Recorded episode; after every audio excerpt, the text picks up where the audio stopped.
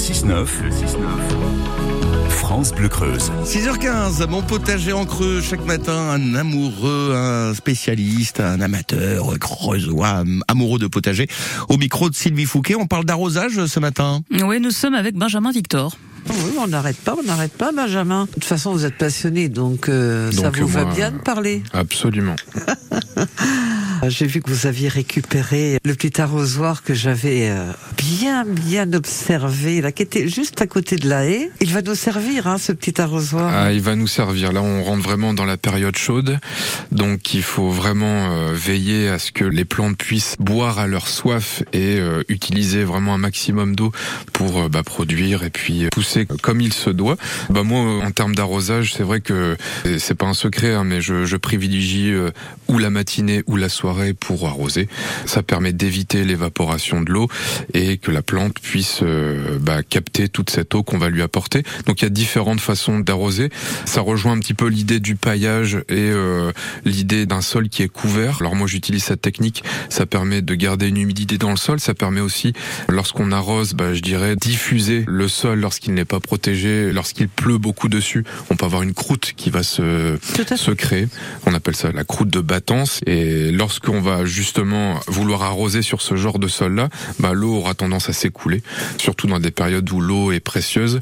Il me semble intéressant de combiner certaines techniques pour permettre justement un arrosage euh, bah, le plus optimal euh, possible. D'autres techniques comme le goutte à goutte que je trouve très intéressant. Donc qui demande par contre un, équipement un peu plus conséquent. Mais euh, on va essayer d'arroser vraiment une fois, voire une fois tous les deux jours en fonction du temps et de la chaleur ambiante. Et surtout, je veille aussi à arroser uniquement le- pied et pas arroser les feuilles. Parce que ça peut transmettre certaines maladies notamment sur les tomates où il faut bien veiller à arroser uniquement le pied et ne pas arroser le feuillage. Autre technique aussi que j'ai approuvée qui me paraît intéressante euh, surtout sur les potis marrons ou voire les courgettes.